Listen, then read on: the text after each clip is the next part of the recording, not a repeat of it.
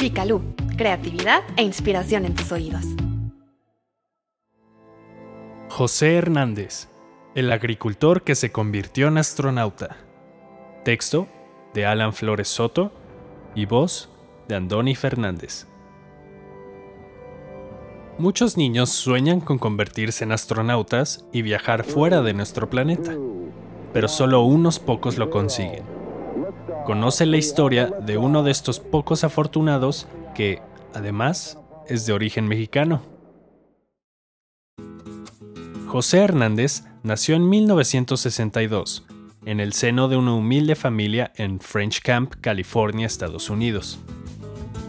Al ser hijo de migrantes mexicanos dedicados a la agricultura, Salvador Hernández y Julia Moreno, originarios de La Piedad, Michoacán, su educación fue constantemente interrumpida debido a los viajes que los Hernández debían realizar a través del llamado Circuito de California, que empieza en marzo al sur del estado y termina a finales de noviembre en el norte del mismo. Durante este periodo, la familia seguía las cosechas de fresas, lechuga, cerezas, pepino, durazno, pera, jitomate y uva. A principios de diciembre y hasta finales de febrero, su padre los llevaba a él y a sus tres hermanos a su tierra natal, con el fin de enseñarles a amar la cultura mexicana. A pesar de que los señores Hernández solo cursaron hasta el tercer año de primaria, siempre motivaron a sus hijos a continuar con sus estudios, convencidos de que así asegurarían un mejor futuro para ellos. Sin embargo, también les enseñaron el valor del trabajo duro. Para José, a diferencia de lo que vivían otros niños, los fines de semana significaban largas jornadas en el campo con su familia, en las que cosechaban fruta o verdura, y durante las vacaciones todos debían trabajar los siete días de la semana. En retrospectiva, José reconoce que su niñez fue difícil, aunque en aquel entonces no lo sabía, pues al mismo tiempo era feliz al lado de sus hermanos mayores y bajo el ala de sus padres, quienes nunca dejaron de inspirarlos, como demuestra este recuerdo de su infancia. Terminamos de trabajar y mis hermanos y yo subimos al asiento trasero de la camioneta que mi padre conducía. Este, al ajustar el espejo retrovisor, nos observó y reflexionó un momento al vernos muy sucios y sudados. A continuación, nos preguntó cómo nos sentíamos. Yo le contesté que cansados, de mala manera. Entonces, mi padre me respondió que eso era bueno, que debíamos recordar esa sensación, porque nosotros teníamos el gran privilegio de vivir nuestro futuro ahora. Como yo no entendí lo que mi padre quería decir con esas palabras, le pregunté a qué se refería, y él me contestó que no podía forzarnos a ir a la escuela y mucho menos a sacar buenas calificaciones, pero que teníamos el privilegio de vivir lo que iba a pasar si abandonábamos nuestros estudios. Lo estábamos viviendo en ese momento, así que nosotros decidíamos. Este episodio representó una gran lección en la vida de José, ya que a partir de ese momento comenzaría a valorar más sus estudios, persuadido de que constituían el único camino para aspirar a tener una mejor vida. El inicio de un sueño. Transcurría la tarde del 7 de diciembre de 1972 y el Apolo 17 iniciaba su despegue después de un retraso de casi tres horas causado por un fallo en el control de presurización. Un pequeño José Hernández, de 10 años de edad, se encontraba viendo la televisión con su familia. Los escasos tres canales disponibles transmitían en vivo la que sería la última misión del hombre a la Luna hasta la fecha. Aquella tarde, la señal del aparato no era buena por lo que Salvador Hernández le pidió a su hijo menor que ajustara la antena de conejo del televisor. Cada que José conseguía que la imagen se viera nítida, esta desaparecía en el instante en que él soltaba la antena. Así que su padre le ordenó que se quedara en su puesto. José permaneció de pie, viendo el histórico evento a través de la rejilla del ojo, mientras sostenía la antena y soportaba las burlas de sus hermanos. Cuando la familia al fin se cansó de mirar la televisión, José ajustó la antena lo mejor que pudo y se sentó a observar a Eugene Cernan caminando por la superficie lunar. Este hecho marcaría su vida, pues su mente quedaría eternamente maravillada con la idea de que en la superficie de aquella luna que podía ver desde su casa y que parecía tan lejana, hubiera un hombre. Más tarde esa misma noche, José le dijo a su padre que ya sabía lo que quería hacer cuando creciera. Un astronauta. Salvador Hernández, aunque sorprendido, le expresó su apoyo de inmediato. Si quieres ser astronauta, tienes que seguir una receta de 5 ingredientes. Número 1. Define tu meta. Número 2. Reconoce qué tan lejos estás de esa meta. Número 3. Crea una ruta o un mapa de dónde estás y a dónde quieres llegar.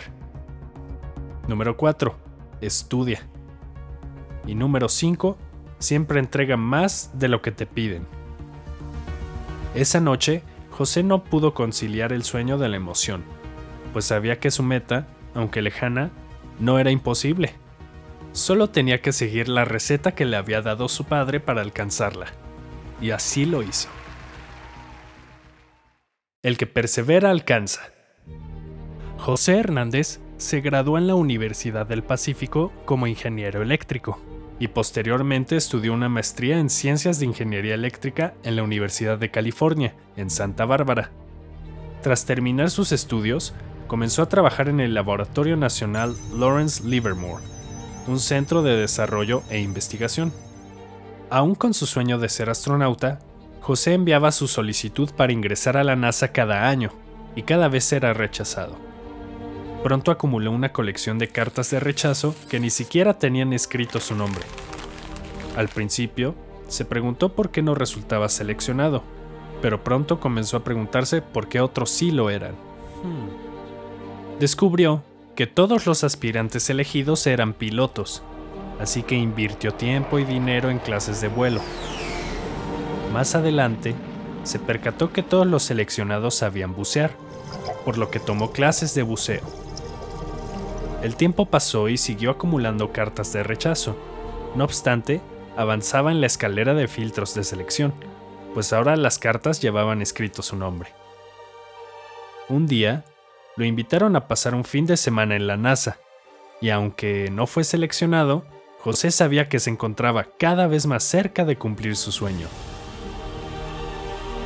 Eran los años 90 y el mundo estaba cambiando rápidamente. La disolución de la Unión Soviética ponía fin a la Guerra Fría, y tanto rusos como estadounidenses estaban dispuestos a colaborar en un mismo proyecto espacial. Esta noticia llegó a oídos de José, así que cuando recibió una oferta de trabajo para ayudar a desmantelar las armas nucleares de la antigua URSS, no lo pensó dos veces y aceptó el proyecto, aunque este implicara tener que mudarse a Siberia durante algún tiempo ya que su participación significaría una referencia valiosa para cuando ambas naciones trabajaran de forma conjunta. Su plan funcionó y finalmente José Hernández fue admitido en la NASA, aunque como ingeniero, no como astronauta, y con un sueldo menor al que anteriormente recibía. Por dichas razones, dudó sobre si continuar con su sueño, pues este comenzaba a afectar económicamente a su familia. Sin embargo, su esposa lo animó a seguir adelante. José terminó aceptando el trabajo y se mudó a Washington, D.C., donde fungió como ingeniero para la NASA, pero siempre con la idea de convertirse en astronauta. Cuatro años después, la NASA aceptó su solicitud para ser astronauta y fue así como en el 2004 José Hernández vio cumplido su sueño. En ese momento, añadió un ingrediente a la receta que le había compartido su padre, la perseverancia, pues tuvo que ser rechazado 11 veces a lo largo de una docena de años para alcanzar su meta. En 2009, a bordo del transbordador Discovery, viajó a la Estación Espacial Internacional y desde allí pudo contemplar a su fiel musa blanca. Actualmente, José se dedica a dar conferencias motivacionales y a contar su historia de vida para animar a los jóvenes a seguir sus sueños. También cuenta con una fundación, la José M. Hernández Reaching for the Stars Foundation, que busca despertar el interés por la ciencia, la tecnología, la ingeniería y las matemáticas, además de ofrecer becas en dichos campos de estudio. La vida de José Hernández es un ejemplo de superación que demuestra que, sin importar lo lejano que parezca un sueño, con esfuerzo y dedicación, es posible alcanzar las estrellas.